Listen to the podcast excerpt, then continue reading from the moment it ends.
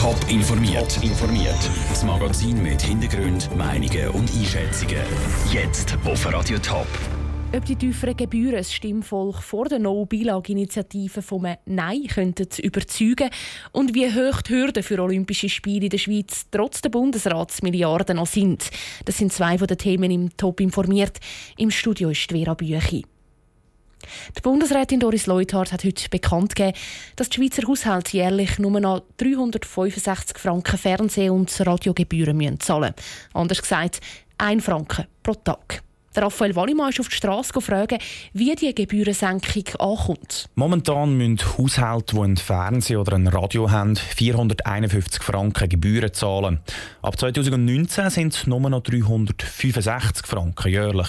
Dafür muss jeder Haushalt zahlen. Die Senkung kommt grundsätzlich gut an. Ist wahrscheinlich ein Schritt in die richtige Richtung. Es ist doch viel Geld, für viele Haushalte auch, über 400 Franken, auch 365 ist noch viel Geld. Noch ein bisschen mehr, 300. Wir haben kein Fernsehen. Im Prinzip ist das von unserer Sicht her ein Blödsinn. Wäre sicher mal ein richtiger Schritt in die richtige Richtung, denke ich. Über den nächsten Schritt in der Gebührendebatte wird im März entschieden. Dann wird über die No-Bilag-Initiativen abgestimmt. Die Initiative will, dass die Gebühren grundsätzlich abgeschafft werden. Trotz der Gebührensenkung gibt es immer noch Leute, die finden, also ich würde ja stimmen, weil es einfach zu teuer ist. Dienst am Volk kostenlos oder abschaffen. Wenn man eine Familie ist mit einem Lohn, ist man einfach immer am Kämpfen und von daher bin ich für die Abstimmung. Ja. Andere haben noch keine klare Meinung. Ich weiß nicht so recht. Ich glaube, ich finde es nicht ganz gut, dass wir gar nichts mehr müssen zahlen müssen. Jetzt zahlen wir es einfach über die Steuern. Eigentlich möchte ich gerne mit dieser Initiative da sagen, mal, ich werfe No-Beilage einfach mal zum zeigen, dass man nicht einverstanden ist mit dieser Beilage, die jetzt eingezogen wird. Aber es würde wahrscheinlich gefährlich werden, wenn man überhaupt keine Beilage mehr einziehen würde. Für wieder andere ist klar, das ist ein totaler Blödsinn, weil da haben wir Verhältnisse wie Italien oder USA. Da würde ich ganz sicher dagegen stimmen. Wir kommen ja etwas über dafür. Und das ist die SRG, die eine unabhängige Rundfunk- und Fernsehanstalt ist. Die Strassenumfrage von Raphael Wallimann. Von politischer Seite kommt die No-Bilag-Initiative wenig Unterstützung über. Nur vereinzelte SVP-Politiker sind dafür. Bis zu einer Milliarde Franken will der Bundesrat für Olympische Spiele 2026 Zion ausgeben.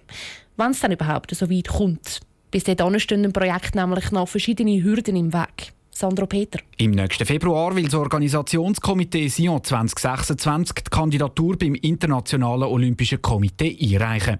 Bevor das aber möglich wird, kann das Stimmvolk in den betroffenen Kantonen entscheiden. Das sind Kanton Wallis, Fribourg, Bern, Waadt und Graubünden. Eine grosse Hürde, sagt Thurgauer CVP-Ständerätin Brigitte Heberli-Koller.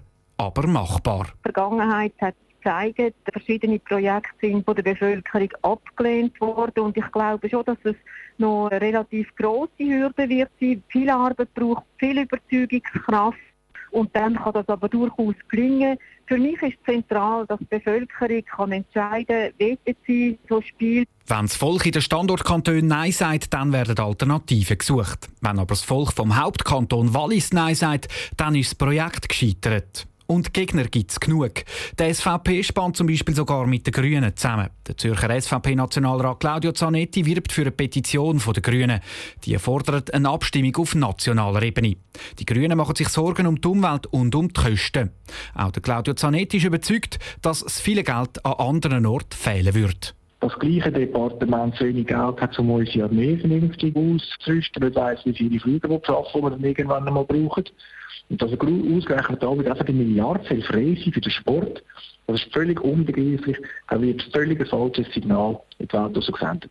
Weil es auf Bundesebene aber kein Finanzreferendum gibt, gibt es wahrscheinlich keine nationale Abstimmung über das Geld. Der Bundesrat schickt seinen Plan bis Ende Jahr in die Vernehmlassung. Und da geht es immer noch erst um die Kandidatur. Die höchste Hürde von allen kommt im Sommer 2019.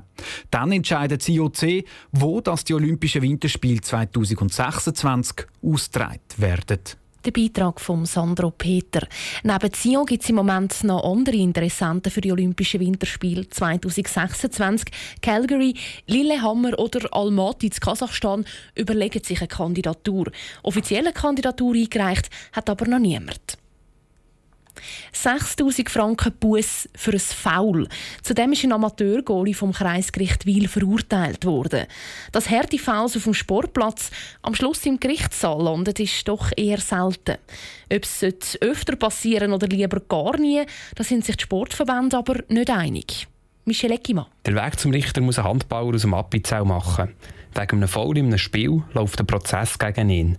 Beim Schweizerischen Handballverband sieht man das gar nicht gern, sagt der Kommunikationschef Marco Ellenberger. Das mag eine Erscheinung von der heutigen Zeit sein. Ist aber ganz wichtig für uns zu sagen, dass wir das natürlich nicht gern sehen. Also wir haben unsere Spielregeln, sind klar definiert. Wir haben eine eigene Verbandsjustiz. Und wenn dann Fälle außerhalb von unserer Verbandsjustiz behandelt werden, ist das natürlich gar nicht in unserem Interesse. Am Marco Ellenberger geht es aber auch um einen breiten Sport im Allgemeinen. Die Hobbysportler sollen unbeschwert können spielen Die Botschaft ist wirklich die auch für jeden, der breiten Sport trifft. Und das gilt nicht nur für Handball, sondern das gilt auch für andere Sportarten, dass wer sich an die Spielregeln hält und zu den Spielregeln gehört auch mal eine Übertretung der Spielregeln, sprich ein Foul. Dann hat man nichts zu befürchten. Anders sieht das der Sandro Stroppa, Präsident vom Fußballverband der Region Zürich. Er findet, dass grobe Fouls müssen Folgen haben und zwar nicht nur in Form von einer gelben oder einer roten Karte. Wenn es um tätliche Übergriffe geht, tun wir ganz klar sagen, auch zivilrechtlich Anzeiger starten, ob das denn der Schiedsrichter ist oder ob Spieler sind, das würden wir absolut unterstützen, weil wir wollen und können das nicht akzeptieren auf unseren Fußballplätzen. Was der Sandro Stroppa akzeptiert, sind übliche Fouls, wie zum Beispiel ein Trikotzupfer. Und dort macht eine Anzeige natürlich keinen Sinn. Das kann passieren im Fußball.